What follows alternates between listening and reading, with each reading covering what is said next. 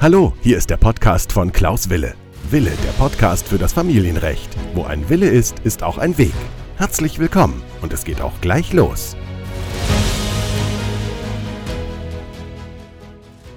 Hallo, mein Name ist Rechtsanwalt Wille und ich freue mich, dass du wieder dabei bist. Dies ist die Podcast-Folge Nummer 72 und ich freue mich, dass ihr auch wieder bei dieser aktuellen Folge dabei seid. Und ich lade dich ein, gerne mir einen Kommentar darunter zu geben oder eine Bewertung. Und ich lade dich natürlich wie immer auch in meine Facebook-Gruppe ein, Familienrecht neue Wege zu gehen. Denn mir ist es wichtig, dass ihr, dass Sie hier viele Sachen mitnehmt, dass ihr in der praktischen Umsetzung gut vorbereitet seid für den Fall der Trennung oder der Scheidung. Und dabei will ich natürlich niemanden auffordern, sich scheiden zu lassen und ich will auch niemanden auffordern, sich zu trennen, denn das ist natürlich eine Entscheidung, die ihr selbst treffen müsst. Aber wenn ihr diese Entscheidung getroffen habt, dann möchte ich, dass ihr gut vorbereitet seid. Und es ist natürlich klar, dass so eine Podcast-Folge keine anwaltliche Beratung ersetzen kann und äh, dass jeder Fall anders ist und deswegen ist es natürlich immer nur ein, ich sage mal, ein Gedankenanstoß, eine Idee, was ihr, was Sie konkret machen können. Aber ihr sollt natürlich was mitnehmen und das ist besonders wichtig auch in dem der heutigen Podcast-Folge. Heute gebe ich dir vier Wege, um den Kindesunterhalt richtig geltend zu machen. Das heißt, heute sollst du eine Anleitung bekommen, wie du den Kindesunterhalt geltend machen kannst und was du konkret beachten musst. Das heißt, diese Podcast-Folge ist natürlich für diejenigen, die getrennt sind und für diejenigen, aus denen ein Kind aus der Beziehung entstanden ist.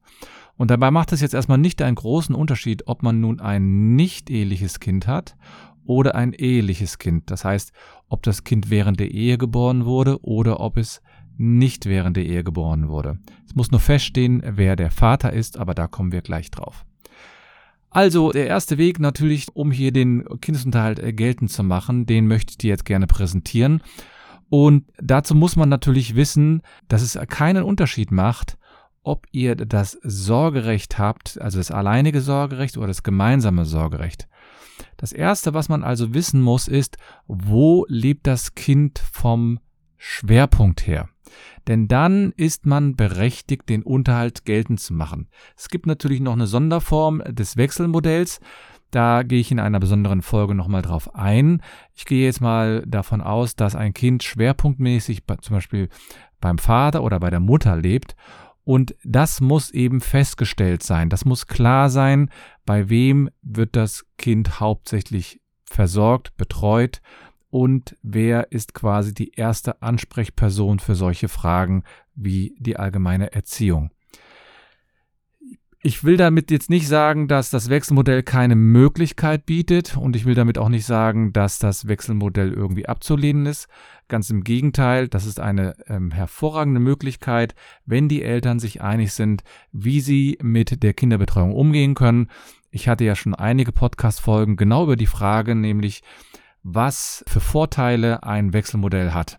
Aber hier in dieser Podcast-Folge geht es ja um vier Wege, wie ihr an den Kindesunterhalt kommt. Und erster Weg ist festzustellen, wo lebt das Kind vom Schwerpunkt her.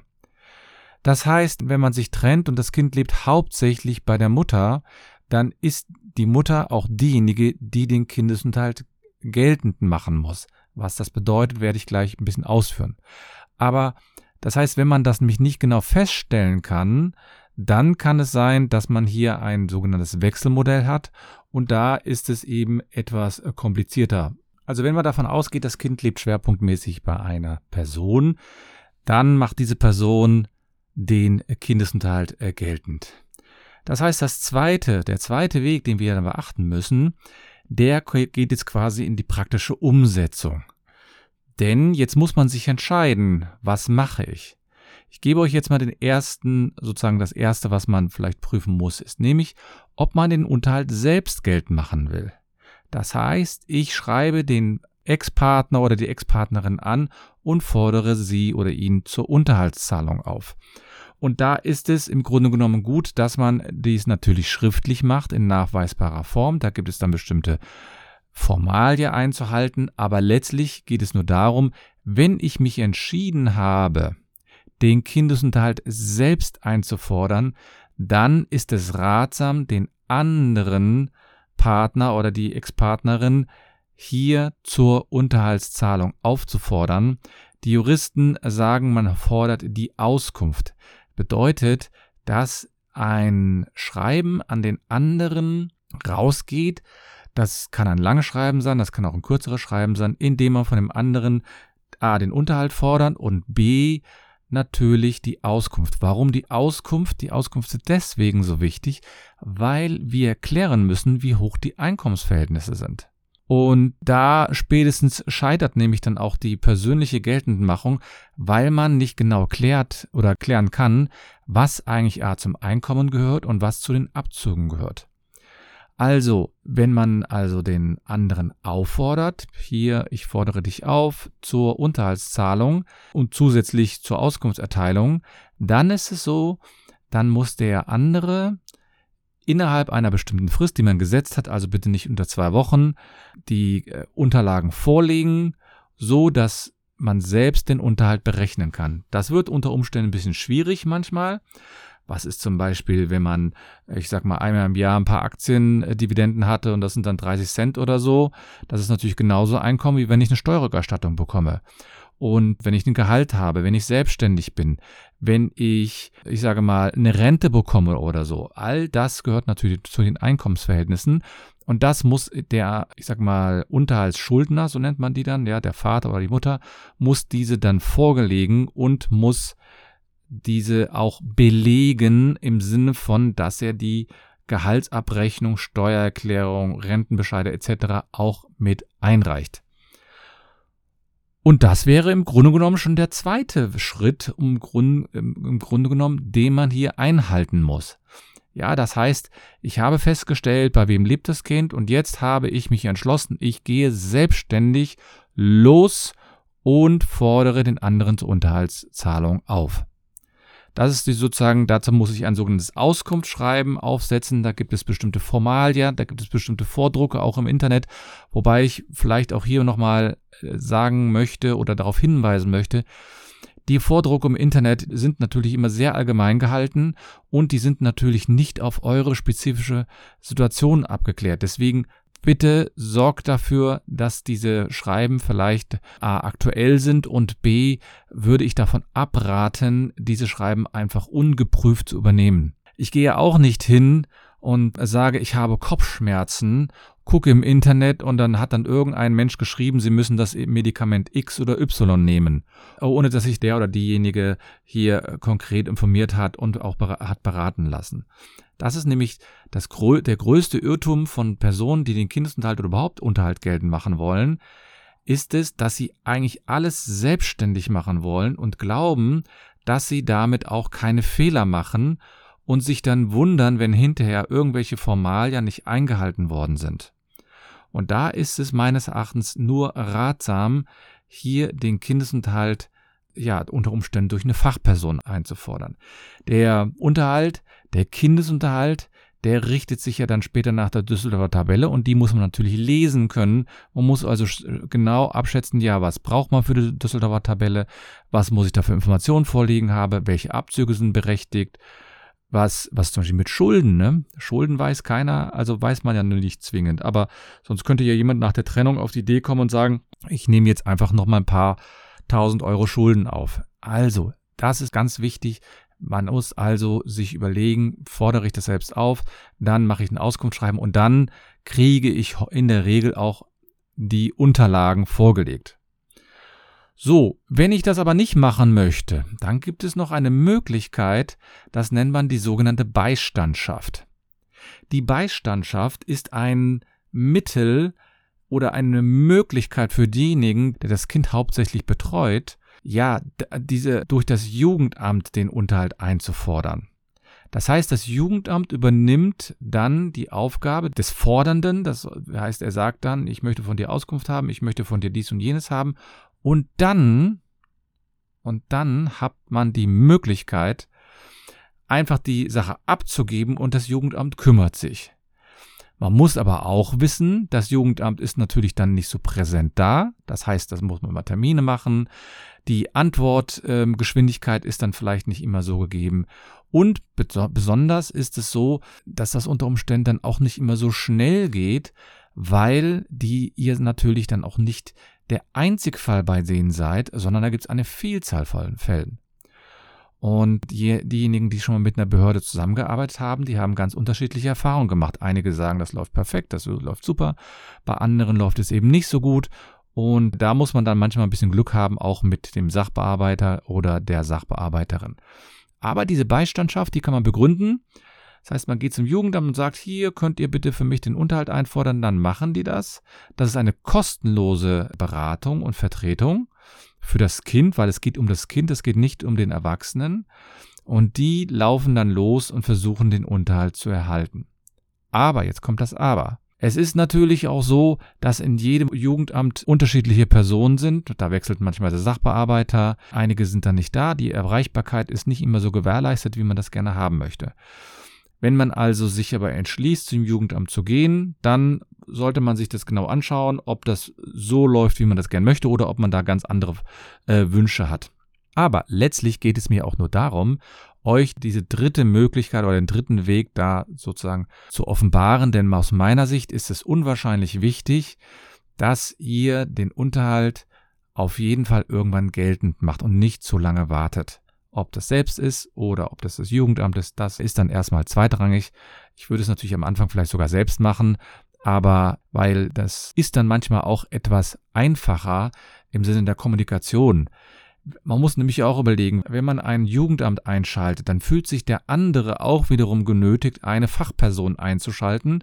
Und damit wird natürlich eine gewisse Energie, ich sage mal, in Bewegung gesetzt, die man vielleicht gar nicht haben möchte. Sozusagen man, jeder rüstet dann auf. Aber das ist natürlich eine Möglichkeit. Eine letzte Möglichkeit, da möchte ich sozusagen natürlich darauf hinweisen, ist es, zu einem Rechtsanwalt zu gehen. Ein Rechtsanwalt, der empfehle da immer einen Fachanwalt für Familienrecht, aber es ist in solchen Fällen nicht zwingend erforderlich, einen Fachanwalt für Familienrecht zu nehmen, weil es auch manchmal so ist, man geht zu einem Rechtsanwalt, der vielleicht jetzt nicht den Fachanwaltstitel hat, der gar kein Interesse hat, diesen Fachanwaltstitel zu nehmen und dann kommt man trotzdem sehr gut mit ihm aus. Ich habe mal einen Strafrechtler gefragt, der kein Fachanwalt für Strafrecht ist, der aber sehr, sehr erfolgreich ist und der sagte, mir bringt es nichts, ob ich nun Fachanwalt habe oder nicht. Ich bin so hoch qualifiziert, das wissen auch meine Mandanten, das wissen auch die Richter und da brauche ich mir nicht sozusagen das Leben zu verschönern, indem ich nochmal einen Fachanwaltstitel mir heranziehe. Es ist natürlich so, dass man bei einem Fachanwaltstitel zumindest eine gewisse Sicherheit hat, dass der sich regelmäßig fortgebildet hat. Weil die Fachanwälte sind verpflichtet, jedes Jahr eine bestimmte Anzahl von theoretischen Unterrichtsstunden sozusagen abzulegen. Und das bedeutet natürlich, dass sie dann immer auf dem aktuellen Stand sind. Ich für meinen Teil sage aber, es ist mir egal, ob ich nun zehn Stunden oder fünf Stunden oder zwölf Stunden Seminare ähm, habe oder dran teilnehme. Es ist ja in meinem persönlichen Interesse, dass ich mich weiter fortbilde und nicht mit irgendwelchen alten Rechtsprechungen ankomme. Denn ein Fachanwalt für Familienrecht, der wird sich natürlich regelmäßig fortbilden, das ist richtig. Und ich verfolge schon die Rechtsprechung regelmäßig. Ich lese also Newsletter, ich lese die Entscheidung. Es gibt eine Homepage zum Beispiel vom Bundesgerichtshof, die heißt auch www.bundesgerichtshof.de. Es gibt die Rechtsprechungsseiten ähm, der verschiedenen Oberlandesgerichte. Dann gibt es natürlich etwas speziell auf Anwälte zugeschnittenes. Also das schauen sich die meisten Anwälte dann schon an, wenn sie mit Familienrecht zu tun haben. Und dadurch hat man natürlich auch ein großes Wissen dann angesammelt. Und man ist immer erstaunt, wie viel Entscheidungen es zu bestimmten Fällen gibt und wie hoch sozusagen die Entscheidungsdichte dann ist, Bedeutet also, dass es nicht nur eine Entscheidung dann manchmal in diesem Gebiet gibt, sondern es gibt dann auf einmal zehn Entscheidungen zu diesem Gebiet, als hätten sich die Gerichte da gegenseitig abgesprochen. Aber letztlich kann ich also zu einem Fachanwalt für Familienrecht gehen oder zu einem Rechtsanwalt, der darauf spezialisiert ist, solche Ansprüche geltend zu machen. Und der macht erstmal nichts anderes als, als ein Jugendamt und der macht auch nichts anderes als man selbst, nämlich, dass ich hingehe und den anderen zur Auskunft auffordere. Der hat natürlich gewisse Formulierungen, spezielle Formulierungen Und der hat natürlich gewisse Formulierungen, der, wenn er weiß, also, dass der andere ein Selbstständiger ist, ist es ein ganz anderes Schreiben, als wenn ich einen Angestellten auf der anderen Seite habe. Dann prüfe ich natürlich dann gegenseitig die Fristen und man hat natürlich, ich sage mal, den engen Bezug dann auch zu dem Mandanten. Denn die Anwälte leben ja von der Beratung, die leben ja von dem Kontakt mit dem, mit dem Mandanten. Und da ist es denen natürlich wichtig, dass sie da eine gute Beratung abgeben. Und ich mache das so, dass ich entweder regelmäßig äh, Zoom-Veranstaltungen habe mit meinen Mandanten oder sie in mein Büro einlade oder ich mit denen telefoniere oder, oder, oder. Da gibt es also verschiedene Möglichkeiten. Für mich ist es nur so wichtig, dass ich quasi schnell tätig werde, damit das Schreiben schnell rausgeht, denn ab dem Zeitpunkt, wo der andere Schreiben bekommen hat, ist der quasi, ja, aufgeweckt worden. Achtung, ab jetzt muss ich Unterhalt zahlen. Wenn man nämlich zu lange wartet, also ich hatte mal eine Mandantin, die hat ein halbes Jahr gewartet und hat nichts getan. Und das bedeutet natürlich, dass der Anspruch dann verfällt. Man bekommt erst einen Unterhalt ab dem Zeitpunkt, ab dem man den geltend macht. Und dann ist der andere nämlich, Juristen sagen, dann in Verzug gesetzt. Bedeutet, ab diesem Zeitpunkt weiß er, es muss Unterhalt gezahlt werden, ab diesem Monat. Wenn ich aber zu lange warte, weil ich denke, ach, das kann man auch so regeln und man muss jetzt nicht alles schriftlich äh, festhalten oder man muss nicht alles, ich sag mal, mit der Brechstange versuchen. Wenn man aber diese Schreiben nicht rausschickt, dann ist das, ist das in der letzten Konsequenz so, dass da kein Verzug eintritt, bedeutet, ich bekomme da auch kein Geld von dem anderen. Es hängt natürlich auch mit dem anderen Partner zusammen. Wenn der fair ist, dann wird er sowieso von vornherein was zahlen. Also ich habe schon einige Väter vertreten, die haben dann auf einmal sogar fast das Doppelte von dem gezahlt, was sie eigentlich zahlen müssten rechtlich. Einfach nur, weil sie sagten, das ist natürlich für das Kind. Wenn sie aber dann zur Auskunft aufgefordert werden, dann passen sie häufig die Zahlungen an, weil sie sich natürlich auch schon ein bisschen ich sage mal, auf den Schlips getreten fühlen. Warum muss man da jetzt einen Anwalt einsetzen? Denn der Anwalt kostet auch wiederum Geld, der kostet wiederum Zeit etc. Also, für mich ist es so, ich fordere den anderen dann auf, ich setze ihm eine Frist von, ich sag mal nicht unter zwei Wochen, dann bekomme ich die Unterlagen und dann rechne ich das natürlich aus. Ich kläre also, was sind Verbindlichkeiten, ich kläre, was ist das Einkommen, wohnt er zum Beispiel kostenlos in seiner Eigentumswohnung, das muss man berücksichtigen, hat er einen Dienstwagen, hat er noch andere Einnahmen? Und das macht man dann alles in so einer Art ja, im Schnelldurchlauf prüft man das dann. Und dann kommt man häufig zu einem Ergebnis und sagt, hier folgende Beträge muss man zahlen oder beziehungsweise musst du dann nicht zahlen, wenn sich herausstellt, dass aus irgendwelchen Gründen gar kein Geld da ist. Also wenn der Unterhaltsschuldner zum Beispiel krank ist, äh, dann wird es schwierig werden mit Unterhaltsansprüchen. Aber für mich ist es einfach wichtig, euch zu zeigen, dass ihr verschiedene Möglichkeiten habt. Und es ist das Wichtige, dass ihr euch dafür entscheidet, eine Möglichkeit einzuleiten. Die eine Möglichkeit ist eben, dass man, also wenn man geklärt hat, wirklich, bei wem lebt das Kind hauptschwerpunktmäßig, dass ihr dann loslauft und sagt, okay, ich mache das oder man lässt es durchs, Wo durchs Jugendamt machen oder letztlich man lässt es nicht durchs Jugendamt machen, sondern man, man lässt es durch einen Fachanwalt für Familienrecht machen. Und so Verfahren dauert dann natürlich unter Umständen auch in gewisser Weise. Man muss also schon mindestens zwei bis drei Wochen einplanen für solche Sachen, weil selbst wenn man die Auskunft gefordert hat, dann muss man unter Umständen erstmal warten, bis man das richtig berechnet hat. Und dann fordert man den anderen auf zur Zahlung. Und je nachdem, wie viel Zeit schon zwischen Auskunft, also zwischen dem Anschreiben und der Auskunft vergangen sind, sind es meistens vielleicht zwei Wochen. Dann brauchen wir noch ein paar Tage Zeit und dann wird der Unterhalt gezahlt. Aber wenn derjenige, der das Schreiben dann bekommen hat, und vielleicht hat er ja sogar das mit Empfangsbekenntnis, also mit einer Bestätigung unterschrieben, dass er das Schreiben bekommen hat, dann ist es so, dann läuft ab diesem Zeitpunkt der Unterhalt. Das heißt, selbst wenn erst nach fünf Monaten oder sechs Monaten feststehen sollte, wie hoch der Unterhalt ist, bekommt man das auf jeden Fall auch für die Vergangenheit. Also ab dem Zeitpunkt, wo das Schreiben raus ist. Und das ist eben sozusagen eine gute Sache. Viele Eltern können sich natürlich auch selbst einigen. Einige sagen, ich muss gar nicht hier in die Tabelle schauen, weil ich zahle an meine Kinder sowieso schon diesen und diesen Betrag. Aber die Podcast-Folge ist ja gerade für diejenigen besonders äh, geeignet, die, die vielleicht Angst haben, dass kein Unterhalt gezahlt wird oder die hier, ich sage mal, schon wissen, dass der andere hier Probleme macht. Dann muss man natürlich schnell tätig werden und dann rate ich natürlich, eine dieser Wege einzugehen. Wenn man also festgestellt hat, okay, wer betreut das Kind hauptsächlich, dann geht man eben den Weg, ich gehe zum Anwalt und lasse den das machen. Das ist die einfachste Variante und das ist auch meines Erachtens die beste Variante, weil die Fachanwälte einfach nun sehr spezialisiert sind und ich gehe auch zum Facharzt, wenn ich weiß, dass ich eine schwierige Krankheit habe. Nun gut, das ist aber vielleicht nur mal so diese wichtigsten Wege, die man eingehen muss. Alles andere kann man dann vielleicht auch in einem Beratungsgespräch klären. Also wenn ihr mal was wissen wollt oder wenn ihr mal Interesse habt, hier äh, im Rahmen eines Beratungsgesprächs weiterzuschauen, ob man da überhaupt was macht oder nicht, dann kontaktiert mich einfach. Oder ihr kommt auch gleich in meine Facebook-Gruppe und dann könnt ihr dort gegebenenfalls Fragen stellen. Da habe ich auch jede Woche eine Live-Session. Das heißt, dort gebe ich zu allgemeinen Fragen des Familienrechts immer so eine kleine Zusammenstellen über das Wichtigste. Und das ist natürlich etwas für diejenigen, die vielleicht noch gerade noch nicht wissen, in welche Richtung das Ganze geht. Ja, das ist heute die Podcast-Folge Nummer 72 gewesen. Ich freue mich, dass ihr dabei wart und wünsche euch alles Gute, bleibt gesund und bis die Tage.